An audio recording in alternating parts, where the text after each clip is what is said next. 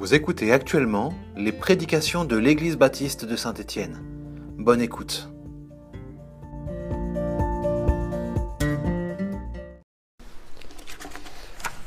Alors aujourd'hui, nous commençons une nouvelle série de méditation d'après le nouveau catéchisme pour la cité. J'ai oublié le livre, d'ailleurs, il faut que je rende à John, merci de m'avoir prêté. Pour chaque méditation, il y a une question, une réponse, un verset et une prière. Ce matin, nous allons examiner la première qui est quelle est notre unique assurance dans la vie comme dans la mort? La réponse proposée est d'appartenir corps et âme dans la vie comme dans la mort, non à nous-mêmes, mais à Dieu et à notre Sauveur Jésus-Christ. Le verset proposé, Romains 14, 7, 8, Aucun de nous ne vit pour lui-même et aucun ne meurt pour lui-même. Si nous vivons, c'est pour le Seigneur que nous vivons, et si nous mourons, c'est pour le Seigneur que nous mourons. Ainsi, soit que nous vivions, soit que nous mourions, nous appartenons au Seigneur. Je suppose que chacune et chacun d'entre nous appartient effectivement corps et âme à Dieu et à notre Sauveur Jésus. Mais en préparant ce message, le Seigneur m'a guidé, a guidé mes pensées vers ceux qui ne seraient pas dans ce cas, et, surtout envers, vers les enfants et les ados, non pas qu'ils soient forcément dans ce cas, mais qui réfléchissent forcément à leur avenir, même s'il n'y a pas d'âge pour. Et pour les autres, ce sera un rappel de base de notre foi, et aussi un contenu qui, je l'espère, sera utile pour euh, témoigner à notre entourage. Appartenir, vivre pour. Ouh là là, on peut dire, moi, j'ai pas envie d'appartenir à qui que ce soit, je tiens à ma liberté. Quant à ma vie, je compte bien en faire ce que je veux. Ok, pourquoi pas.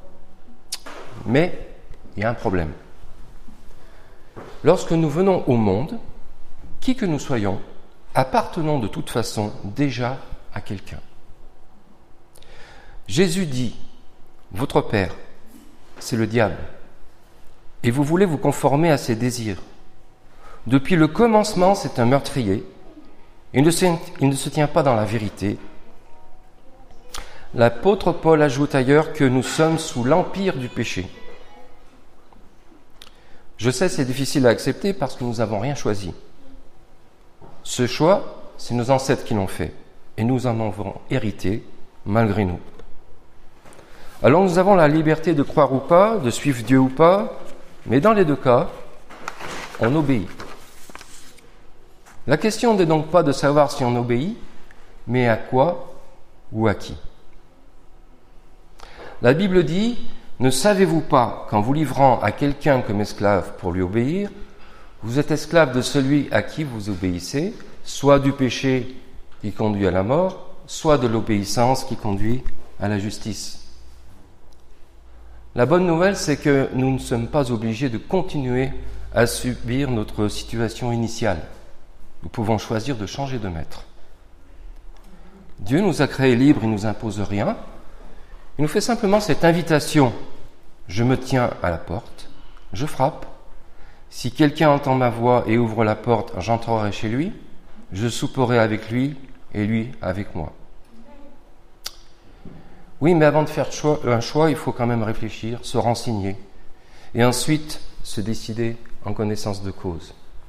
Alors s'il se trouvait quelqu'un dans cette salle qui soit perplexe, je l'encouragerais à faire son enquête, et je le mets au défi, de rencontrer ne serait-ce qu'un chrétien, un seul chrétien qui regrettait son choix. Voici ce que dit Jean Calvin. Oh, que de bienfaits a reçu la personne qui, sachant qu'elle ne s'appartient pas, a renoncé à l'autonomie et à la domination de sa propre raison pour la remettre à Dieu.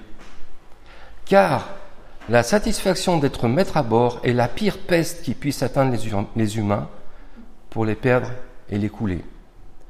Aussi, l'unique havre de salut est-il de ne pas être sage à ses propres yeux, de ne rien attendre de soi, mais seulement de suivre le Seigneur. On peut aussi penser qu'il n'est pas raisonnable de se fier uniquement à des témoignages. Il nous faut alors nous documenter et se poser les bonnes questions. J'en ai trouvé cinq, ce qui m'a amené à une prédication de 30 minutes. Rassurez-vous, j'ai réduit de moitié, comme prévu, et je ne pourrai pas toutes les approfondir ce matin. Toutefois, ceux qui souhaiteraient avoir la version longue, je, euh, je pourrais leur envoyer par Internet. De même que les références des versets qui seront cités. La première question est quel est ce maître, ce Père à qui je pourrais appartenir, qui est Dieu? Eh bien, même si cette question est primordiale, je n'aborderai pas ce vaste sujet ce matin. Et pour cause, notre sœur Nicole nous a récemment rappelé que la Bible attribue au moins 250 noms à Dieu. Voici la deuxième question. Appartenir à Dieu, c'est vivre pour lui, mais qu'est-ce que ça veut dire? En quoi ça consiste? Lorsque nous avons réalisé combien Jésus est merveilleux, nous avons naturellement envie de l'imiter. Il est devenu notre modèle. L'ayant reconnu comme notre Seigneur, nous réglons notre comportement sur lui et non sur les attentes des autres. Ce n'est alors plus ce que le monde pense de nous qui nous importe, mais ce que Dieu pense de nous. J'ai eu un supérieur qui voulait plaire à tout le monde. Nous l'appellerons Monsieur Martin. Monsieur Martin reçoit Monsieur Durand et s'entretient avec lui d'une décision à prendre au sujet d'un projet. Monsieur Durand est fermement opposé à ce projet. Monsieur Martin affirme alors qu'il est tout à fait d'accord avec lui. Il reçoit ensuite Monsieur Dupont, qui, lui, au contraire, est très favorable à ce sujet. Monsieur Martin affirme aussi être tout à fait d'accord avec lui. De cette façon, ce directeur a acquis l'estime à la fois de Monsieur Durand et de Monsieur Dupont. Mais voici le moment de prendre la décision. Quel est le problème de Monsieur Martin? Il ne s'est pas positionné. Comment va-t-il trancher? Quelle décision va-t-il prendre? Pour ou contre? Et nous sur quoi calons-nous nos opinions? À quoi ou à qui nous référons-nous pour décider quelque chose ou pour discerner ce qui est bien ou mal? La tendance en vogue, les idées à la mode, ce qui est populaire, à M. Durand, à M. Dupont ou à Dieu Il est écrit Nul serviteur ne peut servir de maître, car il haïra l'un et aimera l'autre, il s'attachera à l'un et méprisera l'autre. Vous ne pouvez servir Dieu et maman. Appartenir au Seigneur ne se limite pas à aller au culte ou à l'école du dimanche, ni à s'investir dans l'Église. Nous lui appartenons lorsque nous allons au travail, à l'école, lorsque nous sommes avec nos voisins et nos amis, etc., etc.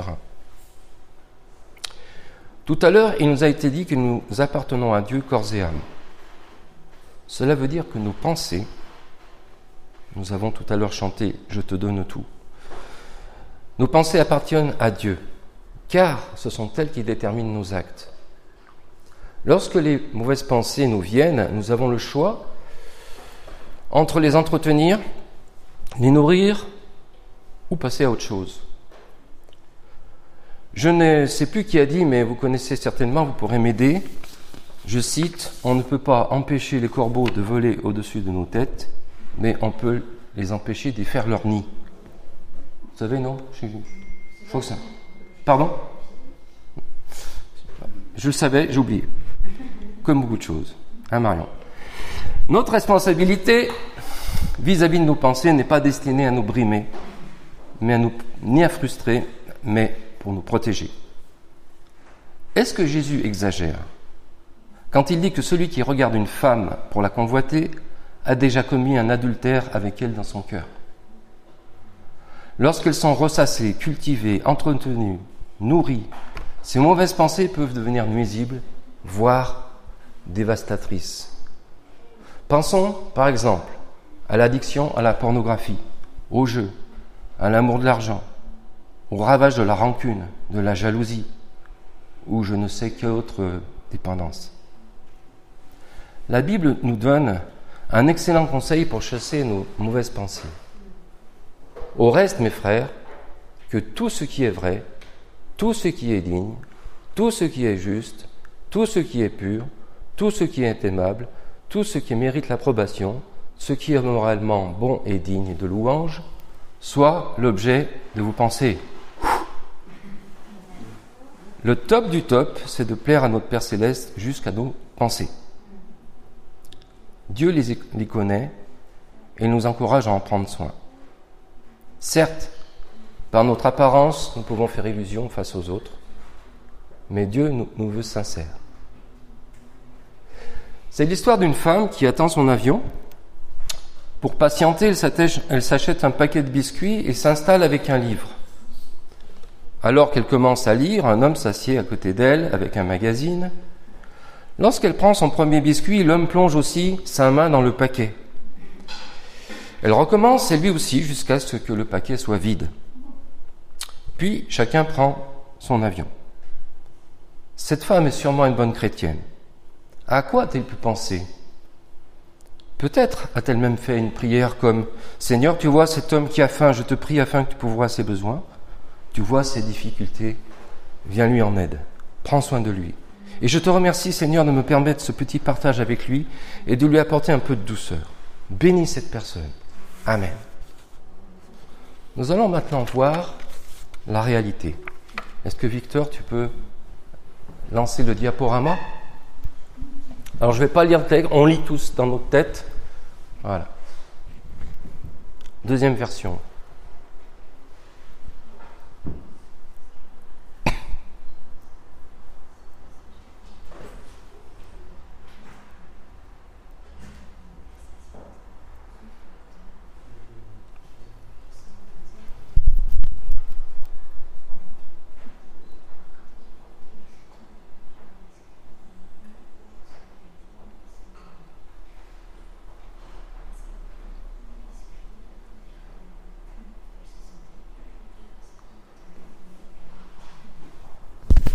Attends, tu reviens en arrière, il y a quelqu'un qui est en train de lire à haute voix, s'il te plaît.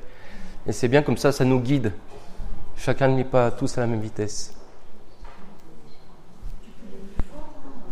Ouais, on en profite tous. Voilà.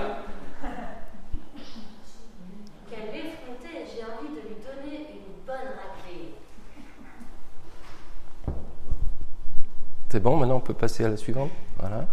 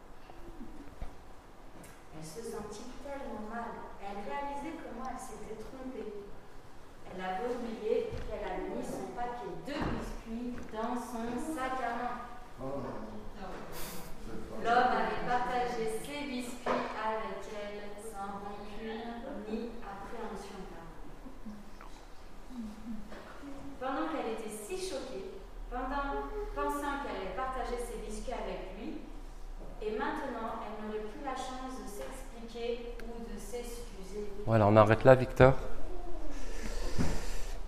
L'habit fait pas le moine. Alors, où est-ce que j'en étais? Voilà. Alors, on peut quand même trouver que la barre est trop haute. hein. Ça paraît tout, tout ça, ça paraît illusoire. Mais il y a une bonne nouvelle, c'est que nous avons droit à l'erreur. La Bible dit si nous confessons nos péchés, Jésus est fidèle et juste pour nous les pardonner. Et aussi qu'il n'est pas venu pour juger le monde, mais pour le sauver. Voici une troisième question. Qu'est-ce qui pourrait me motiver pour faire ce choix? Voici ce qu'en dit le commentateur Timothy Keller. Dieu a envoyé son Fils afin de nous sauver par grâce et de nous adapter dans sa famille. En raison de cette grâce, par reconnaissance, nous voulons plaire à notre Père. Nous avons tous expérimenté l'envie de faire plaisir à quelqu'un que nous aimons. Pour les enfants, ce sera votre meilleur copain, votre maman, votre papa.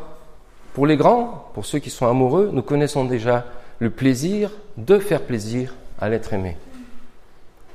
Au fait, sommes-nous amoureux de Jésus? Dans ce cas, quoi de plus naturel que d'avoir envie de lui plaire, lui qui nous a aimés le premier? Notre amour pour Dieu nous pousse à orienter nos comportements, nos choix, afin de le réjouir. Nous ne le faisons pas pour obtenir son amour, mais parce qu'il nous l'a déjà donné. Notre amour pour lui nous amène aussi naturellement à lui obéir. Il nous est dit que celui qui aime Dieu, c'est celui qui a ses commandements et qui les garde. Là encore, les commandements de Dieu ne sont pas là pour nous brimer, nous frustrer, mais pour nous protéger.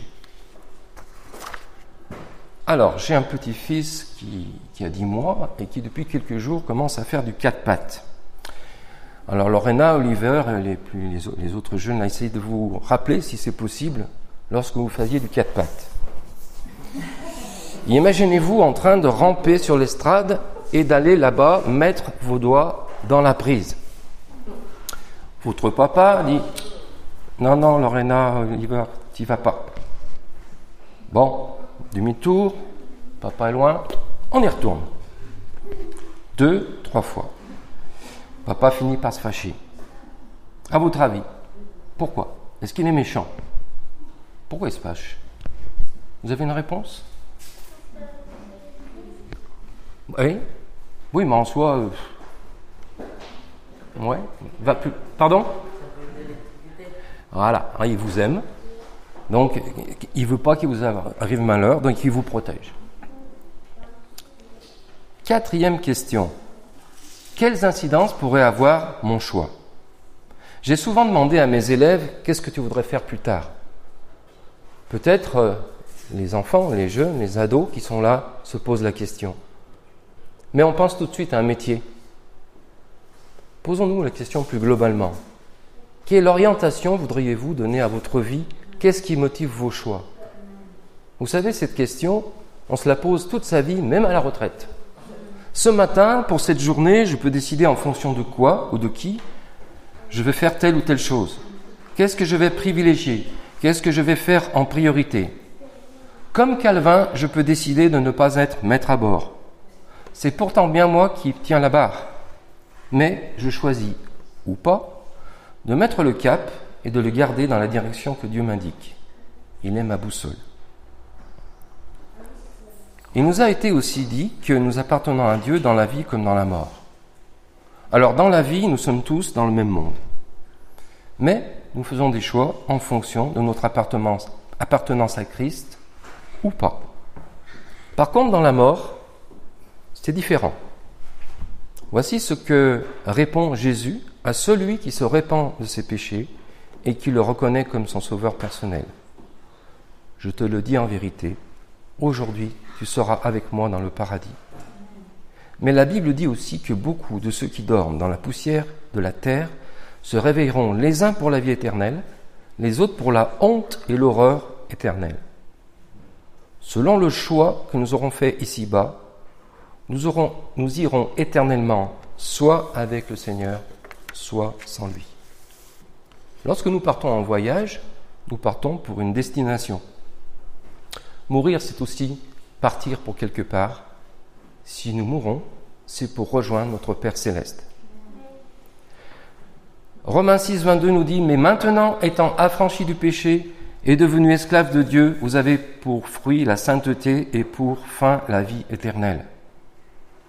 Alors me direz-vous, le mot esclave ne fait pas vraiment envie. J'ai trouvé une traduction plus pertinente dans Parole de vie. Ce mot est traduit par euh, serviteur. Notre dernière question arrive, la cinquième. Il y, en a sûrement plus, hein. c'est celles qui me sont venues euh, en préparant. C'est celle qui a été posée au début. Quelle est notre unique assurance dans la vie comme dans la mort? D'abord, comment savoir si j'appartiens à Dieu? Comment en être sûr?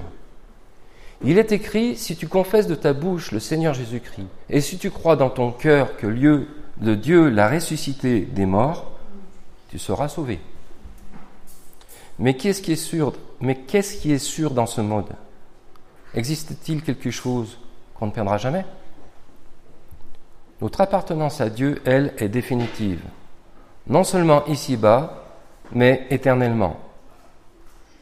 Jésus dit, Mes brebis écoutent ma voix, je les connais et elles me suivent, je leur donne la vie éternelle, jamais elles ne périront et personne ne pourra les arracher de ma main. En guise de conclusion, je vous propose de nous approprier la prière qui est proposée par euh, le, le livre. Seigneur, toi, la source de notre ferme assurance, dans la vie comme dans la mort, nous nous en remettons à ton amour plein de grâce. Tu es notre Père et tu prends soin de nous. Tu nous aimes et nous t'appartenons. Tu es notre seul bien et nous ne pourrions demander de plus beaux cadeaux que celui de t'appartenir. Amen. Euh, pour couper,